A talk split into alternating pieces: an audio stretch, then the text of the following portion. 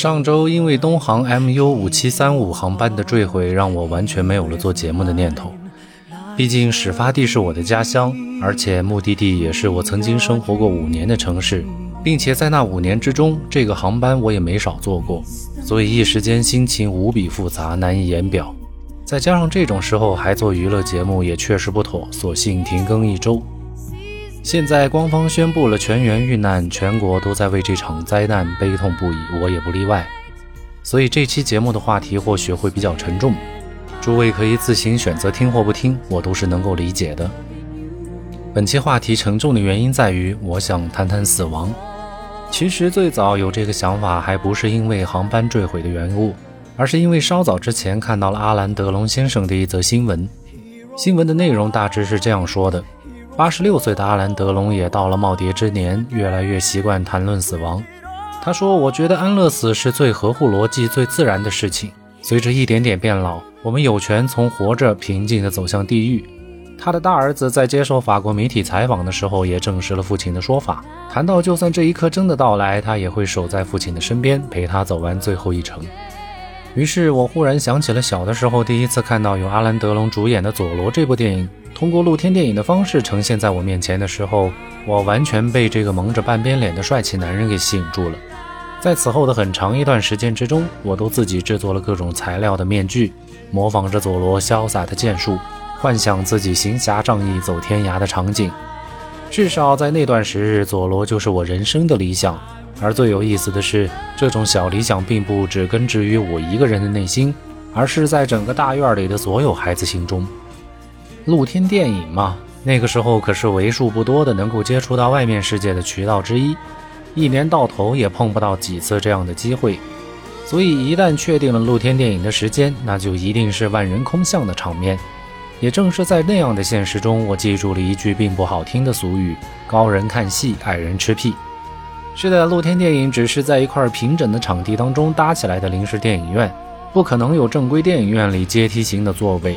所以，要么早早的就得去现场守着，占据最好的位置；要么就是站着自己个头高，才能够看到完整的画面。我们那个时候作为小孩子，个头是不可能占优势的，去晚了就真的是啥也看不到了。幸好小孩子也有个优势，就是可以耍滑头，只要脸皮厚，就可以拼命往前挤。被挤到的人如果看到是个孩子，顶多也就骂两句，不会真的怪罪下来。所以最终的结果就是，无论去的早晚，孩子们都是可以用各种各样的方式占据离画面最近的位置。但其实离得近并不见得是什么好事儿，离得越近，画面就越大，想要看清楚所有的内容，其实很吃力。这也就是为什么电影院的前几排通常都很少有人买的原因。最佳的位置往往是在影院的中间位置，可那个时候谁管得了那么多呀？能够看到画面为第一原则。所以看懂了没有并不重要，重要的是能够仗着自己是个孩子的优势，一定要挤到最前面去，就像自己才是影片的主角一样。所以，当1975年版的《佐罗》在上世纪80年代才被小时候的我看到之时，我自然也是不记得到底讲了个什么样的故事的。我能够记得的就是那张极其帅气的脸庞，以及无比潇洒的击剑技术和打完之后一定要画的那个 Z 字。我想，这也许就是我小时候对英雄崇拜的缘起吧。当我此刻看到当年帅气的佐罗也变成了如此迟暮的老者之时，心中充满了无限感慨。是的，人这一生就是由生老病死这四个阶段组成的，而生老病死这样的概念其实是来自于佛教的经典。我们都知道，佛祖释迦牟尼在成佛之前曾是一位王子，过着无比优渥的生活，住着豪华的宫殿，享受着众多仆人的服侍。但他有几次从不同的城门出游时，却看到了生老病死的震撼场景，这就让他开始产生了对生命本质的思考，提出了哲学上的终极问题，即人为什么活着，从哪里来到哪里去，死后的世界又会是什么样子？于是释迦牟尼开始追寻当时最好的法师、最好的苦行者来学习，但都没有能够解答他的疑惑。最终，他还是通过自己超出常人的智慧，在菩提树下悟得正果。理解了这世间万事万物的起源和归宿，提出了转世轮回和西方极乐世界的理论，成为了真正的佛陀。很多人可能会觉得这些故事有着很浓重的虚幻成分，这其实也是可以理解的。毕竟后世对于佛陀的故事，往往都会在口口相传之中不断的添油加醋，使得原本的面目产生了极大的扭曲。特别是经过统治阶级的利用之后，宗教往往都会脱离原本的初心，成为愚民的工具。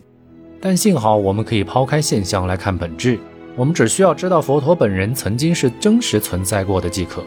而且最有意思的就是佛陀与东方的孔子和西方的柏拉图、苏格拉底等哲学家几乎都是同时代的人物。他们都是大约公元前五百年前后出现的伟大哲学家，而且他们也都无一例外地提到了那个关于生死的终极问题，所形成的理论也直接成为了影响着东西方直到现在的精神力量。无论是最终产生出轮回的说法，还是去往天堂或地狱，其实都给了后世人们无穷的想象和期望，这就很好的让人们对死亡的恐惧减低到了一个完全可以接受的程度。所以，我们能够看到，但凡有信仰的民族或者国家，人们对于死亡的态度往往都是比较积极和乐观的。反过来，没有信仰的人们则对现实世界物欲横流充满了激情，却对死亡有着极端的恐惧。还是回到阿兰·德隆的观点当中，在他看来也是这样：无论死后去天堂还是地狱，他都早已做好了准备，而且他愿意用自己的方式来选择如何去往。这在我看来，也是一种自由意志的终极体现。但就目前的情况来看，支持这样决定的国家还寥寥可数，能够达成愿望的费用也是令人瞠目结舌的。但有这样的选择，毕竟能够让我们看到，当一个人在遭遇着极大病痛折磨的时候，能够有办法来结束这种痛苦。我个人觉得，真的是一件好事儿。这才是对人性最大的一种关怀。我们当然不会同意那种不负责任的，因为一点点压力或者情感因素就结束自己生命的草率行为。我想强调的只是生老病死这四个过程，最后两者之间的关系。如果能够有一种途径解除人们在这二者之间的痛苦，其实也是一种莫大的功德。而且，当我今天写下这篇文字的时候，刚好是东航 MU 五七三五航班所有成员的头七忌日。但大家听到节目的时候，可能会稍微晚几天。我们在已有的信息当中已经获知到，他们走的那一瞬间应该是没有痛苦的。随着救援和调查工作的持续展开，我们期待着尽早能够知道空难的真相，告慰逝者的在天之灵。愿逝者在天堂之中没有伤痛，没有苦难，在充满光和爱的极乐世界之中得到终极的幸福。